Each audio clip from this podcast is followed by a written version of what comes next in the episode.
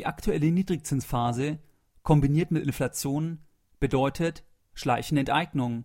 Podcast Folge Nummer 45. Herzlich willkommen bei Geldbildung, der wöchentliche Finanzpodcast zu Themen rund um Börse und Kapitalmarkt. Erst die Bildung über Geld ermöglicht die Bildung von Geld. Es begrüßt dich der Moderator Stefan Obersteller. Herzlich willkommen bei Geldbildung. Schön, dass du wieder dabei bist. Wenn dir mein Podcast gefällt, dann würde ich mich über eine gute iTunes-Rezension freuen. Diese Rezensionen sind für das Ranking wichtig und je weiter oben ich im Ranking bin, desto mehr Menschen kann ich mit den Inhalten von Geldbildung erreichen. In der heutigen Podcast-Folge Nummer 45 besprechen wir die folgenden Punkte. Was ist eigentlich gleich wieder Inflation? Warum ist Inflation gleichbedeutend mit der Enteignung des Sparvermögens in der aktuellen Niedrigzinsphase und wie entgeht man eigentlich der gesamten Misere? Lass uns direkt einsteigen. Was ist Inflation eigentlich gleich wieder? Inflation bedeutet in der Volkswirtschaftslehre eine allgemeine Erhöhung der Güterpreise. Das ist gleichbedeutend mit einer Reduktion der Kaufkraft.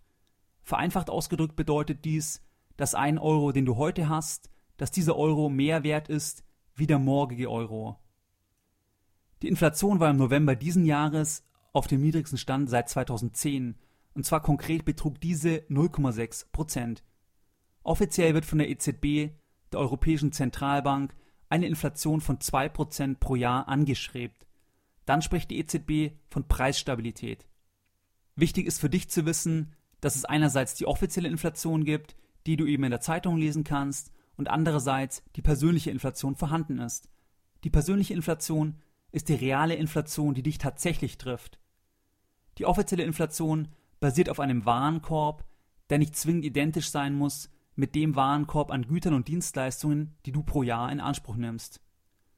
Das bedeutet, dieser Warenkorb, dieser offizielle Warenkorb, kann zwar vielleicht gegenüber dem Vorjahr um 2% nur gestiegen sein, dein persönlicher Warenkorb also was du an Güter und an Kosten hast, der kann aber deutlich schneller gestiegen sein. Ich gebe dir ein Beispiel. Wenn du in München wohnst und eine Mietpreisindexierung in deinem Mietvertrag hast, dann könnte diese beispielsweise schon bei 3% liegen. Und dann ist ein wesentlicher Kostenblock deiner monatlichen Ausgaben bereits mit einer Inflation von 3% hinterlegt. Du kannst deine persönliche Inflation relativ schnell abklären, indem du einfach dir überlegst, was sind die wesentlichen wiederholenden Kosten, die du pro Jahr hast. Denke dort an Themen wie Versicherungen, Miete oder auch Lebenshaltungskosten. Das bedeutet, wie viel gibst du für Klamotten, für elektronische Geräte aus, etc. Und dann kannst du diese eben vergleichen, wie sich die Preise dieser Güter und Dienstleistungen entwickeln und dann hast du deine persönliche Inflation. Ich persönlich gehe eher von einer persönlichen Inflation von etwa drei bis vier Prozent aus. Deswegen ist für mich die offizielle Inflation relativ unbedeutend. Die offizielle Inflation ist natürlich auch ein politisches Instrument, weil dort einfach Einfluss genommen wird und wie sich der Warenkorb genau zusammensetzt, kann man zwar nachsehen, aber die Zusammensetzung kann verändert werden etc. Und deswegen glaube ich einfach den offiziellen Daten für mich persönlich nicht so sehr und ich verlasse mich eher auf meine persönliche Inflation und die sehe ich eben eher im Bereich 3 bis 4 Prozent. Wenn du jetzt nachsiehst, was du aktuell auf dem Sparbuch, dem Tagesgeld oder auch im Festgeldbereich bekommst, dann wirst du sehen, dass du nirgendwo 3% pro Jahr erzielen kannst. Wenn nun aber die Inflation bei 3% liegt, dann bedeutet jeder Zins unter 3% Vermögensverlust pro Jahr. Bei einer Rendite unter 3% hast du eben eine negative Realrendite und das bedeutet Vermögensverlust, Kaufkraftverlust. Du verlierst jedes Jahr echtes, bares Geld. Weil im nächsten Jahr wirst du von der gleichen Summe weniger Güter und Dienstleistungen kaufen können und dadurch entsteht eben dein Kaufkraftverlust. Wenn du beispielsweise 10.000 Euro auf dem Tagesgeld hast, du bekommst dort 0,3% Zinsen pro Jahr und wir gehen von einer persönlichen Inflation von 3% aus, dann bedeutet das nichts anderes, als dass du jedes Jahr 2,7% deines Vermögens verlierst. Nach 10 Jahren sind das immerhin 27%. Bei einer Summe von 10.000 Euro entspricht das 2.700 Euro. Das größte Problem ist aus meiner Sicht, dass eben die meisten Vermögen, das meiste Guthaben der Personen in Deutschland überwiegend eben im Sparbuchbereich, im Festgeldbereich oder auf dem Girokonto stehen gelassen wird. Und überall dort wird man in keinem Fall eine Rendite über 3% erzielen können, meistens ja nicht mal über 1%, weil eben die aktuellen Zinsen so niedrig sind. Dies bedeutet, dass überall dort jedes Jahr Geld vernichtet wird. Die Frage ist jetzt, wie entkommt man der Inflation eigentlich?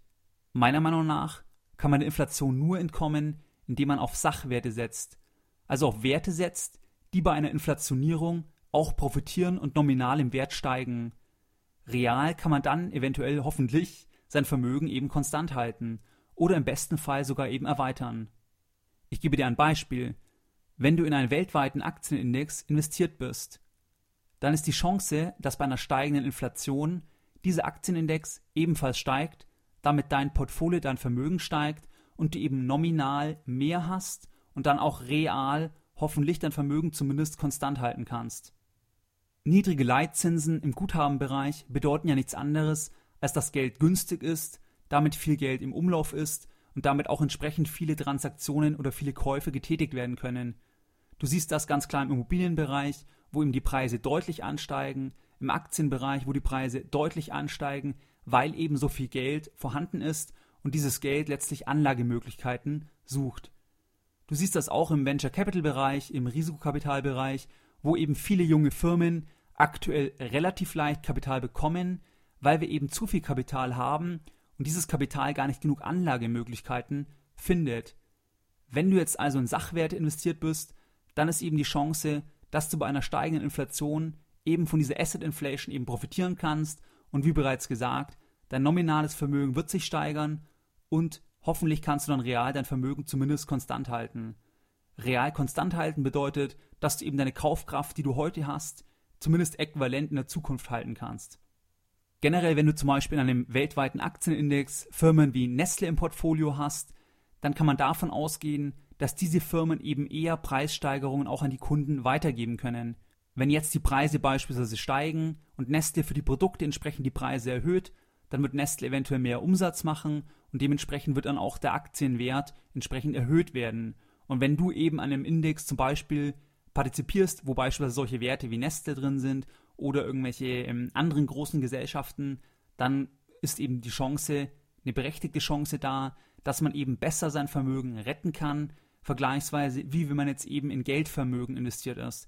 Weil eins ist klar, wenn du in Geldvermögen investiert bist, bist du immer am, bei Inflation am schlechtesten dran. Das war in der Geschichte immer so und es wird auch dieses Mal so sein. Was falsch ist, zu sagen, man kann dann sein Vermögen bei einer höheren Inflation durch Aktien ausbauen, das ist absolut falsch. Man wird in fast allen Anlageklassen dann unter Druck kommen, aber in jedem Fall hast du eben eine bessere Chance, dein Vermögen zu retten, weil du eben Sachwerte hast und nicht eben Papierwerte. Das war die Podcast Folge Nummer 45. Deine Lessons learned in der heutigen Podcast Folge. Inflation bedeutet Minderung der Kaufkraft, Geld wird weniger wert. Die offizielle Inflation ist aktuell sehr niedrig, aber die Gefahr zukünftig steigender Inflation ist vorhanden und wesentlich wichtiger als die offizielle Inflation ist die persönliche Inflation. Sachwerte bzw. eine Beteiligung an Firmen kann Schutz vor Inflation liefern, bzw. Beteiligungen sind im Inflationsfall in jedem Fall wesentlich besser dran wie Geldvermögen. In bekannter Manier möchte ich heute die Folge Nummer 45 wieder mit einem Zitat beenden und heute mal wieder eines von André Costolani. Das Zitat von André Costolani bezieht sich auf Inflation. Zunächst ein laues Bad, dann wird das Wasser immer heißer und am Schluss explodiert die Wanne. Mehr Informationen zu Themen rund um Börse und Kapitalmarkt findest du unter www.geldbildung.de. Und immer daran denken, Bildung hat die beste Rendite.